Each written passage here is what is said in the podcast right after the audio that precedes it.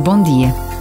Para muitos, os santos são pessoas distantes, tornadas presentes em figuras que se espalham por igrejas, santuários, casas particulares, que se veneram em festas populares e em romarias. Mas vivemos um tempo em que a santidade está tão próxima. Quem não se lembra do Papa João Paulo II ou da Madre Teresa de Calcutá? Hoje é dia de todos os santos, os de hoje, os de ontem, os de sempre.